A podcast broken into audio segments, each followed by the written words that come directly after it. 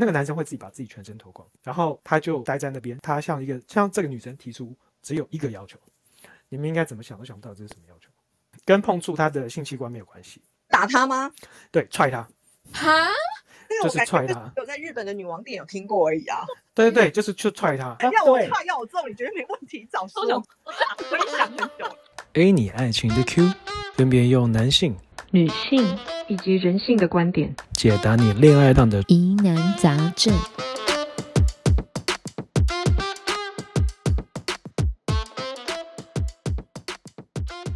到了我们每个礼拜二，爱你爱情的 Q，我们要聊聊两性的话题。今天是台湾连假最后一天啦，好，那大家是不是就觉得说，我们今天是要让大家放松一点，聊聊轻松的东西？并没有，我们今天要聊一个蛮冲击性的一个话题哦，就是开放式关系。我们的标题可以看到嘛，开放式关系啊、是道德沦丧呢，还是我们个人快乐的追求？就是先跟大家说介绍一下哦，我们今天参与的主要几个主讲人哦，那第二，Elsa 啊，Elsa 的话是个热爱心理学、追求心灵成长、啊人生堪比小说的 Elsa 啊。那另外一位退役海王啊，仙女与魔女在一念之间转换的 David。那再就是我啦，啊，有征服八国联军的经验啊，暖男渣男自由切换的 Howard。那很开心，今天的话可以跟两位我们一起来聊聊这个主题哦。那最近因为在奥斯卡的颁奖典礼上脱序行为而登上话题热点的 Will Smith，好，那这个就是大家在讨论他的这个热烈讨论他的护妻的这个行为哈、到底是对还是错？那他的妻子 Jada Pinkett Smith 的这个婚姻观跟 Will Smith 的婚姻观的相处之道，也再次成为热搜的焦点。那为什么？因为他们两位的这个婚姻关系就是所谓的开放式关系哈、那什么是开放式关系呢？因为这个这个东西其实这样的一个人际关系，其实在我们来讲的话，在台湾来讲，可能因为不是那么多的人会去这么的清楚。那跟大家先说明一下，大致说明一下哦。那处在这种关系的双方是有保持伴侣关系的意愿的哦，他并不是说我为了因为要呃离开我的伴侣而去做了这件事情，不不不，他是为了要保持伴侣关系是有这个意愿的。但是呢，他又不会受一般的一夫一妻制的这种限制哦，所以这个是代表什么？这个代表双方都同意继续保持恋爱或者是婚姻伴侣的关系，但同时也会去接受或容许第三者的介入哦。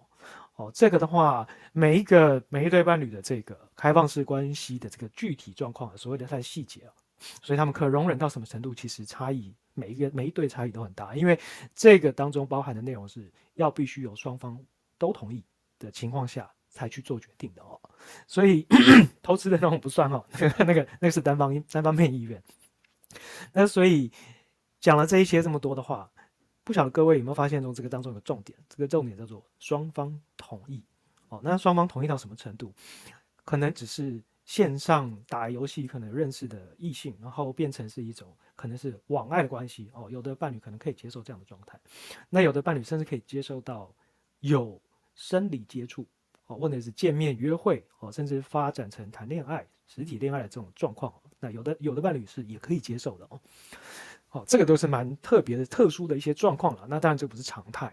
那我想问一下 Elsa，那请问一下你自己，或者是你有没有身边的朋友会有这方面的经验？开放式关系？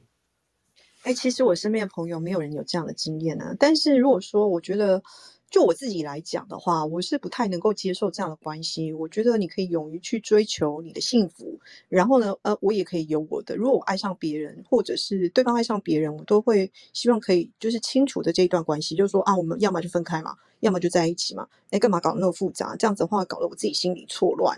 不过我觉得，呃，这样的关系呢，就是我觉得普遍是在国外相对是比较多的，在台湾或者是华人社会相对比较少。那如果说我觉得用这样的关系来看待，我自己觉得就是可能我很爱我的另外一半，但另外一半在生理上或者心理上是没有办法满足我的。也就是说，打比方，他给我了百分之七十左右的爱情，那我会希望我想要有百分之百嘛？因为好吧，人都是贪心的，好吗？那我就会觉得说，那我是不是可以去追求我不足的那百分之三十？可能这个男人对我很好，也愿意也愿意照顾家，然后呢，就是各方面我也没有什么好挑剔的，然后但唯独在性事上面我们就是合不来，那怎么办？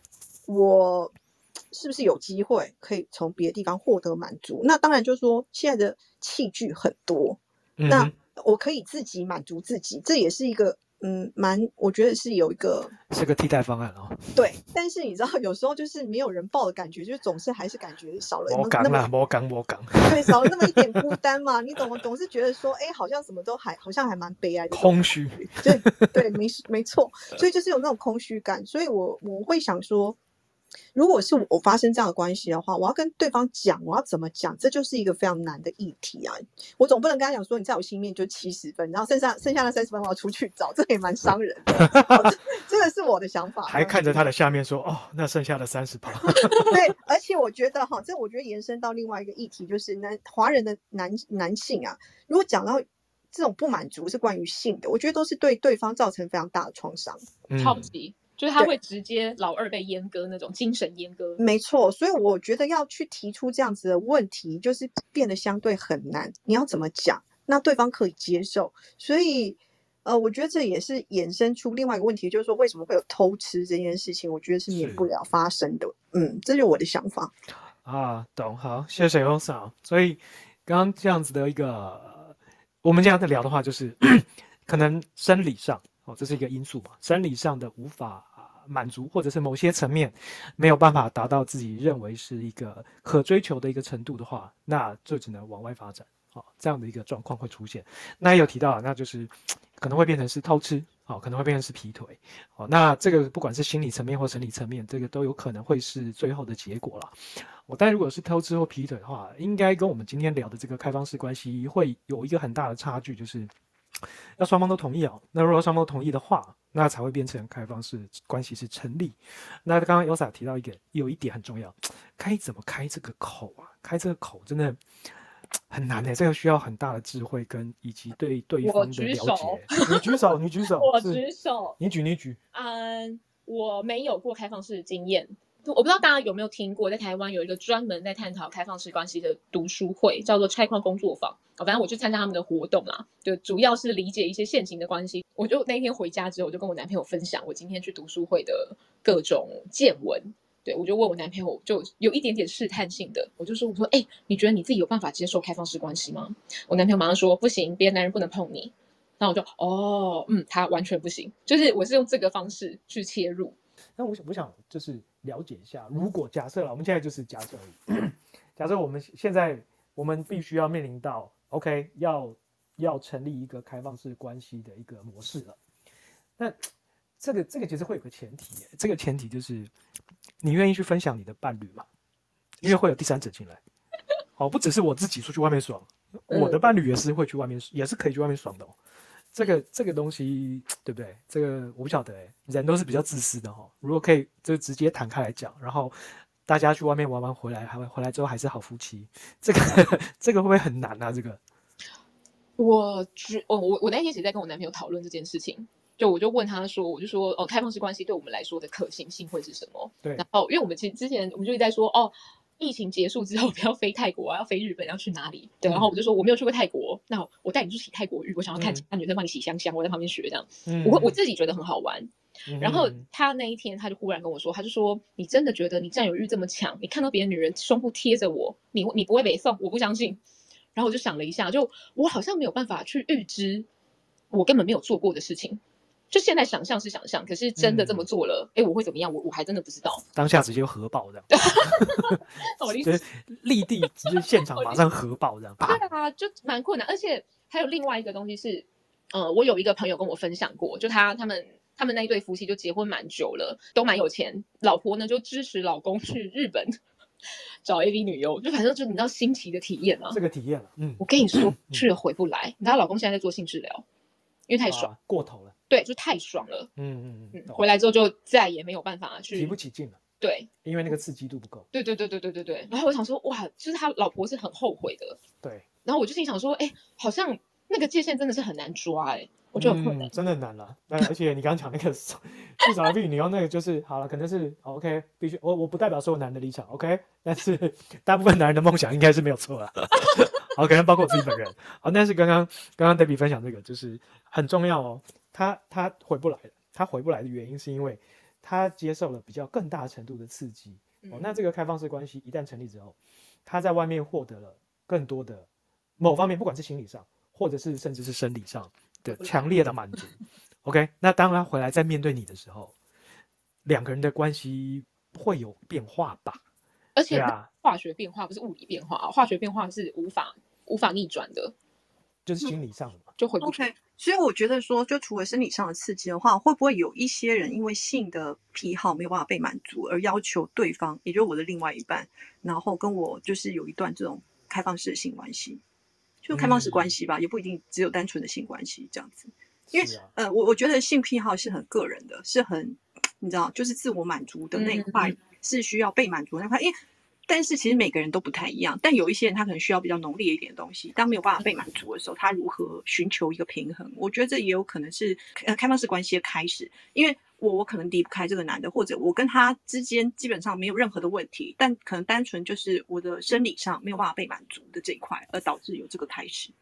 对啊，你这样讲，我刚刚想到一个最近听到的例子，因为前两天跟朋友们聚会的时候，然后我们这群老男人就反正三婚不忌嘛，反正什么都可以聊。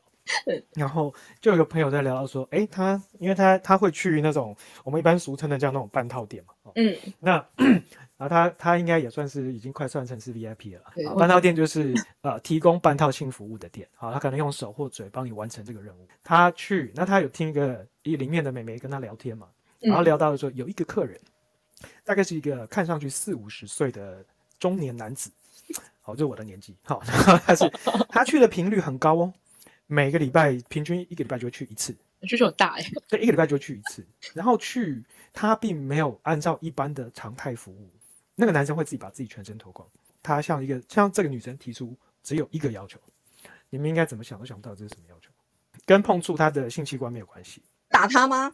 对，踹他，哈，就是踹他有在日本的女王店有听过而已啊。对对对，就是去踹他。那 我们先来假设一下，这位是已婚男士的话，那他的他可能有第一个是他不敢将他这个欲望告知这个性癖好告知他的另一半，所以他必须要到这样的一个营业场所来去满足他的需求，因为这个就是他必须要获得满足之后，他在他这样回去的时候，他可能对于他的整个的感觉更，我不晓得整个人生我觉得更更 OK 了。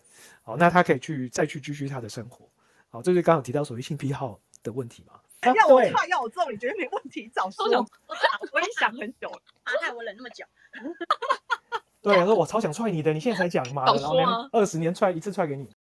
呃，假设以男性来讲，男性明明自己知道说我的这个生生理方面已经出现了很大的问题，我没有办法在生这个就是性方面满足我的另一半，嗯，但他又不愿意放下这个可能所谓叫男性的自尊还是什么东西，对我也觉得对，然后去同意让自己的另一半去追求，呃，他应该讲他应该要获得的幸福，因为我自己不行给嘛，那但是就变成说我我不能给你，那你也不能得到，那这个的话就变成没有办法开放式关系，但是另外一方总是会有需求，那就会变偷吃，所以到底是偷吃还是要变成是开放式关系，这个这个其实是蛮蛮微妙的，就我觉得开放式关系啊，有两个超级重要的元素，嗯一个是要足够成熟，然后第二个是要够理解彼此，而且两个人都必须具备，我觉得缺一不对可。